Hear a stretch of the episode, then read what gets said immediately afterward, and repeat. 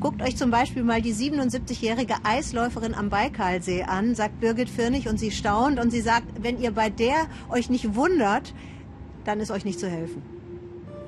Da unten wohnt sie ganz allein am Ufer des Baikalsees, die 77-jährige Babaluba. Auf Schlittschuhen hat sie heute auch ihre Stimme abgegeben, denn so kommt sie am schnellsten voran. Manchmal muss sie kilometerweit laufen auf der Suche nach ihren Kühen und das bei minus 20, 30 Grad und heftigem Wind. Sie bringt ihnen täglich etwas Futter, denn viel Gras finden sie im Augenblick nicht. Ich liebe sie. Wascha, lässt du die anderen jetzt mal in Ruhe? Komm, meine Kleine.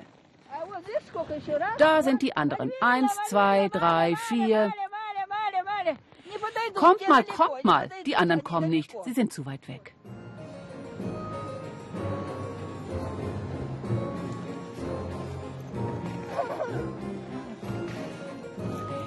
Die Kühe sind ein bisschen wie ihre Kinder.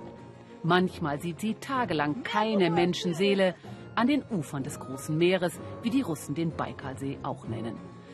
Das Leben ist hart, aber sie will nicht in die Stadt ziehen zu ihren Kindern, obwohl die immer wieder versuchen, sie zu überreden.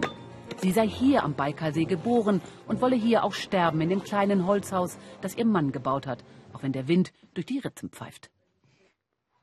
Der Fernseher die wichtigste Verbindung zur Außenwelt, 5000 Kilometer von Moskau entfernt, vor allem jetzt rund um die Wahlen. Das viele Fernsehgucken klaue ihr zwar die Zeit, aber sie habe genau verfolgt, wie der Präsident quer durchs Land reiste. Putin ist schon gut. Er hat viel gemacht. Aber er ist schon etwas alt. Aber vielleicht schafft er es noch einmal. Aber die Menschen brauchen billige Medizin und eine gute Versorgung. Man sagt zwar, die Medizin sei kostenlos, aber das stimmt nicht mehr. Возле седого Байкала красавица дочь родилась, она без конца die Schlittschuhe, die habe ich seit 1943. Alte Filzstiefel, aber die halten wärmer als neue.